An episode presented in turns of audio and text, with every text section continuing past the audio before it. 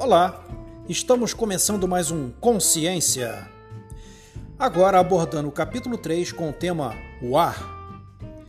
E para começar, iremos falar sobre a composição do ar, o ar e a fotossíntese. O ar tem massa? O ar se espalha? O ar pode ser comprimido? E falaremos também sobre assuntos bem atuais como a poluição do ar e quais as suas consequências para a saúde humana e aquecimento do planeta. Já já nós retornamos, é só um minutinho e voltamos com mais alguns temas relacionados ao ar.